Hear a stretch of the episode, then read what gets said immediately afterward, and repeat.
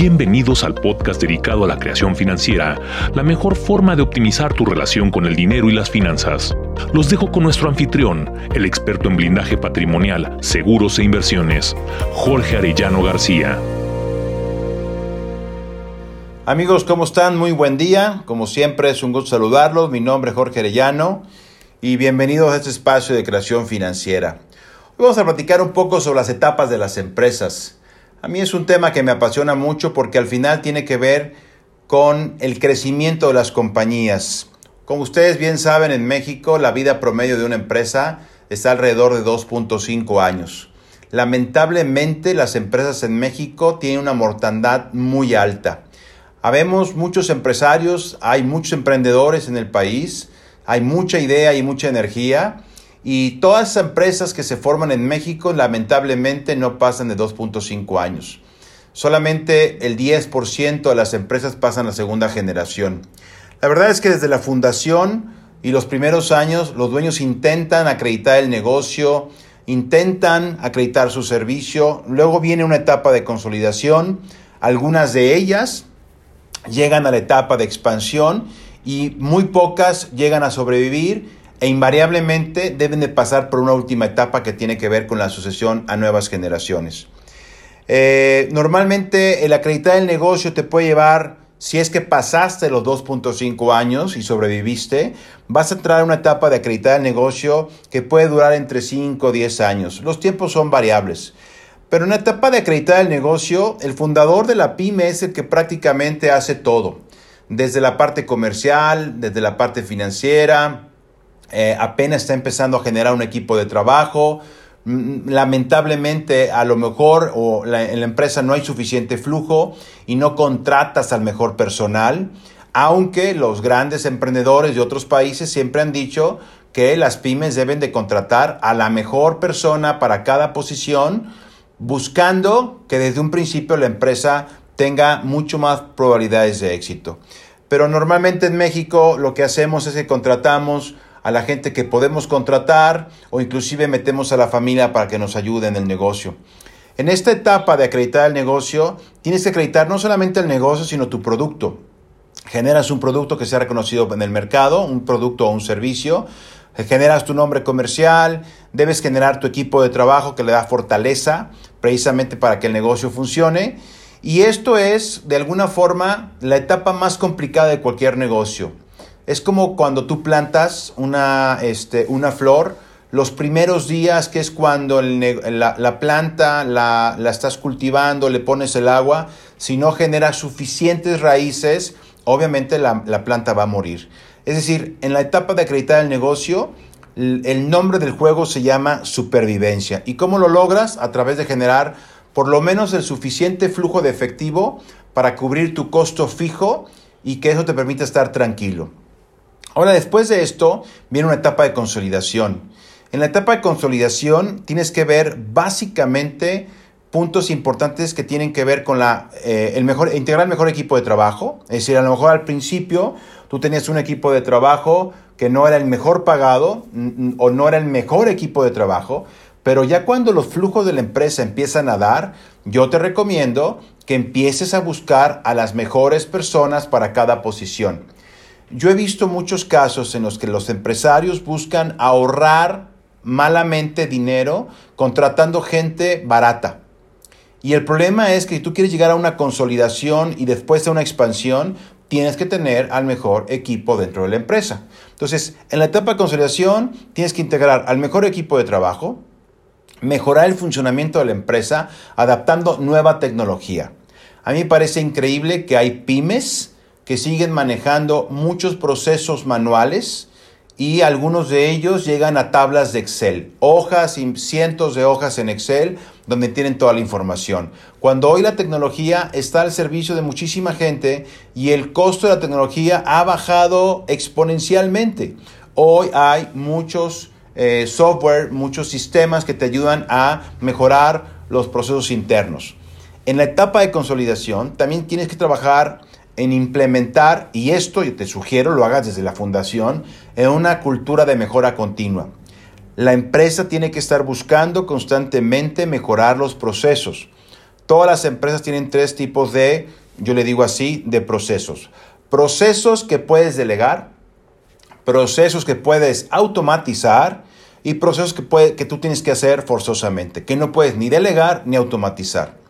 En la medida que automatices la mayor parte de los procesos, la empresa va a ser mucho más eficiente. Y eso se logra a través de una cultura de mejora continua.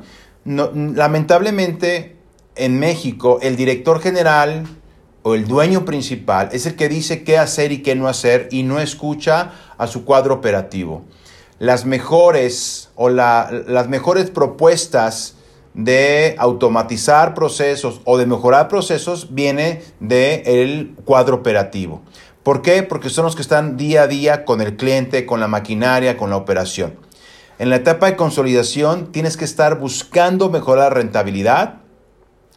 ¿Para qué? Para que la empresa sea mucho más eficiente y mucho más eficaz. Hay que generar estados financieros que realmente te den información real al día para toma de decisiones. Y en la etapa de consolidación también te recomiendo que empieces a pensar, de hecho desde un principio, en un gobierno corporativo. Si tu empresa está en un punto que no tiene todavía la capacidad de generar un gobierno corporativo formal, empieza con un consejo consultivo. Siempre es importante que tú como empresario, como director general, tengas a un consejo consultivo que pueden ser tus amigos o puede ser gente eh, conocida, que sean empresarios o que sean especialistas en una rama y pedirles que te ayuden como, como un consejo consultivo. Hombre, si no tienes dinero para pagarles la cuota que ellos cobran, invítalos a comer, invítalos a desayunar o pídeles que te apoyen en ese proceso de consolidación para que cuando la empresa llegue a una etapa de expansión, puedas retribuirles con una mejor paga. Te garantizo que hay muchísimos empresarios con mayor experiencia deseosos de ayudar a otros empresarios como parte de un consejo consultivo. Ahora, el Consejo Coordinador Empresarial eh, tiene obviamente unas eh, mejores prácticas corporativas que son de alguna forma como recomendaciones que te invito a que lo leas. Ahí te habla sobre lo que es un consejo de administración formal. Y el consejo de administración formal debe de tener consejeros independientes, consejeros que son patrimoniales y no patrimoniales. La diferencia entre los patrimoniales y los no patrimoniales es básicamente que los consejeros patrimoniales son pues los mismos socios de la empresa, no necesariamente todos los socios deben ser parte del consejo, es más, no es recomendable, y los consejeros independientes que no son propietarios son aquellos consejeros que te van a dar una opinión completamente objetiva que no tienen miedo que tú como socio principal los corras, porque su ingreso no proviene de lo que tú le pagas para ser parte del consejo. Yo soy parte de varios consejos de administración y la verdad es que muchas veces el socio hasta, eh, hasta como que le molesta mis recomendaciones porque no todo el tiempo estoy de acuerdo con él. Pero a mí no me preocupa que me corra porque mi ingreso no depende de ese consejo de administración. Siempre dentro de un marco de cordialidad, de profesionalismo y obviamente con un toque eh, humano le hago mis recomendaciones. Si le gustan o no le gustan, es un tema completamente objetivo. Entonces, debe haber consejeros que no les tiemble la mano para decir la opinión con base en su experiencia. Entonces, en esta etapa de consolidación es cuando estás poniendo las raíces profundas para tener un crecimiento alto. Hay datos importantes que hablan, eh, mucha gente cree que las empresas crecen de la noche a la mañana y no. El proceso de expansión y el proceso de internacionalización, si es que llegas a eso, se da gracias a que la etapa 1 y la etapa 2 la hiciste correctamente. Si tú lograste tener una, eh, eh, una etapa de consolidación donde implementaste sistemas administrativos, sistemas de venta como CRM, sistema de administración de carteras, donde hay una cultura de mejora continua, donde tienes al mejor equipo de trabajo, donde hay toda una filosofía de estar buscando la excelencia en el trabajo, la etapa de expansión es completamente natural. Y hay ejemplos muy claros, como puede ser Bimbo, Hace unos días estábamos platicando sobre el, caso de Tetra Pak. Yo tuve la fortuna de trabajar en Tetra Pak en el año 95, antes de entrar al IPADE, y la verdad es que en el año 95, estamos hablando de más de veintitantos años, los procesos internos de Tetra Pak de calidad eran de excelencia. Para que yo lograra tener un puesto de trabajo como administrador junior en Tetra Pak, estoy hablando de hace 23 años, hicieron cerca de 10 entrevistas de trabajo en un proceso que duró mes y medio. ¿Por qué? Porque obviamente estaban buscando la mejor gente para las posiciones clave dentro de la compañía. Y eso habla de que tienen las bases suficientes para, para una expansión grande. ¿Qué es lo que pasa en la pyme? Vuelvo a insistirlo, sobre todo en la pyme mexicana, buscan ahorrarse dinero con gente barata. Y la verdad es que no, eso no funciona. Me acuerdo de un caso de un cliente que estaba facturando cerca de 40 millones de pesos al año y quería llegar a 100 millones de pesos al año. Llegó conmigo y me dijo, oye, es que me quiero comprar un auto, una camioneta. dije, perfecto, ¿no? Eh, yo, era, yo era parte de su consejo consultivo. Ni siquiera todavía estaba su consejo, eh, digamos, de administración bien formado. Pero me pedía consejos a mí. Y me decía, oye, me quiero comprar una camioneta. dije, perfecto cómprate, ¿cuánto vale la camioneta? No, pues vale 2 millones de pesos. Le dije, perfecto, 2 millones de pesos por una camioneta. ¿Te urge comprarla? No, no me urge. Ok. ¿Cuánto le pagas a tu director de producción? ¿Y saben cuánto le pagaba a su director de producción? 10 mil pesos mensuales. Yo le pregunté, ¿un gerente de producción de 10 mil pesos mensuales te va a ayudar a llegar a una producción de 100 millones de pesos? Y su respuesta fue no. Le pregunté nuevamente, ¿dónde conviene invertir más dinero en este momento? ¿En una camioneta de 2 millones de pesos o, o invertir 2 millones de pesos en mejorar tu equipo de trabajo? ¿Y saben qué fue lo que hizo? No se compró la camioneta, invirtió en su equipo de trabajo, mejoró el cuadro operativo, puso gente de mucho mejor calidad y hoy factura 100 millones de pesos. Y hoy regresó conmigo y ya no me pidió consejo para comprarse la camioneta de 2 millones de pesos, simplemente la compró. Así es que en la etapa de expansión, básicamente es empezar a buscar fuentes de ingreso en otros mercados, minimizando el impacto o la dependencia de un solo mercado. Y eso se logra si lograste una consolidación fuerte de tu empresa. Ahora, ¿qué es lo que pasa cuando tú lograste llegar a la etapa de expansión? Cuando tú lograste pasar por todos los vaivenes de la empresa, bueno, invariablemente vas a llegar a una etapa de la sucesión a las nuevas generaciones. Y vuelvo a insistir, si lograste pasar por la etapa de acreditación, de la consolidación y de la expansión, vas a llegar a una etapa de sucesión a nuevas generaciones. Algo importante, no necesariamente los años marcan las etapas. Hay empresas que tienen más de 30 años operando y nunca han logrado consolidarse se quedaron como empresas pequeñas que ni siquiera tienen un consejo de administración, ni siquiera tienen un sistema patrimonial claro y no tienen ni siquiera un plan de sucesión patrimonial. El día de hoy tuve una reunión con varios empresarios y el 100% de los empresarios entrevistados no tenían un plan de sucesión patrimonial. Entonces la cuarta etapa tiene que ver con eso, con la sucesión a nuevas generaciones. Es que si tu empresa logró sobrevivir y llegar a esta etapa, invariablemente deberás llegar a la sucesión. En esta etapa muchas empresas fallecen, pues no supieron entender y manejar el proceso del cambio de estafeta.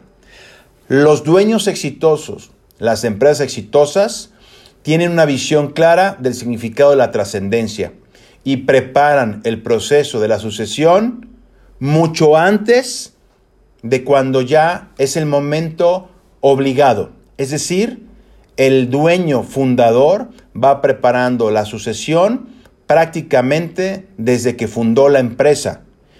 Prácticamente cuando ya tiene hijos que de alguna forma empiezan a entrar al negocio. Mi sugerencia es que el proceso de sucesión se dé cuando el socio fundador todavía tenga plenitud de capacidades mentales, plenitud de capacidades físicas y todavía tiene las ganas de entregar el negocio a su hijo que todavía tiene el interés, está en la empresa, que todavía tiene el hambre para tomar esta estafeta y llevarla al siguiente nivel. me han tocado ejemplos donde el patriarca dice que su hijo ya es, es muy pequeño para tomar la dirección de la empresa. Su hijo tiene 55 años y el papá tiene 75 o 75 años, es decir, tuvo a su hijo muy chico. Te recomiendo que el proceso de sucesión lo hagas cuando realmente hay energía por parte del fundador.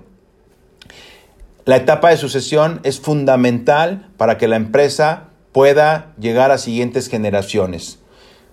Y como te dije hoy, en un grupo de empresarios, el 100% no tenía un plan de sucesión de, eh, del fundador. Así es que ponte a pensar en qué etapa estás. Quiero que hagas una, un autoanálisis. Si todavía después de 40 años sigues en la etapa de acreditar el negocio y en la supervivencia, ya estás en la etapa de consolidación o ya tienes todo listo para lograr la expansión, pero invariablemente te invito a que desde ya comiences a planear la etapa de la sucesión a las nuevas generaciones. Y si no tienes hijos o descendientes, prepara un consejo de administración y una estructura sólida para que puedas seguir manejando tu empresa con la ausencia tuya y que tú sigas cobrando dividendos. Te invito a que analices todo esto y veas qué tienes que hacer para que tu empresa perdure en el tiempo. Si te gustó el podcast, ya sabes, dale like, compártelo, sigamos creando este espacio para que la relación con el dinero y las finanzas llegue a más mexicanos y logremos crear el México que nos merecemos a través de más empresas con un espíritu emprendedor poderoso. Te agradezco mucho tu tiempo, estamos en contacto, que tengas buen día.